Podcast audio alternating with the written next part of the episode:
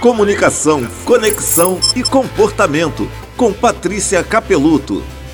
Se uma árvore cai numa floresta e ninguém está por perto para ouvir, ainda assim ela faz barulho? Faz. E se eu estou aqui com esse boletim, com esse áudio, e ninguém está prestando atenção, ainda assim existe comunicação? Não existe. Ouvir é a parte que falta na comunicação absolutamente necessária, mas frequentemente esquecida. Estamos na era das mensagens de texto, tweet, e-mail, redes sociais. Tem muita conversa acontecendo, mas quanto escuta realmente existe com tanto ruído, interrupção e distração? Ouvir bem é uma das habilidades mais poderosas que você pode trazer para um diálogo. Para escutar não apenas o que o outro fala, mas o que ele não fala. O que está debaixo da superfície. Emoções, necessidades, medos, resistências. Esse é um exercício de empatia.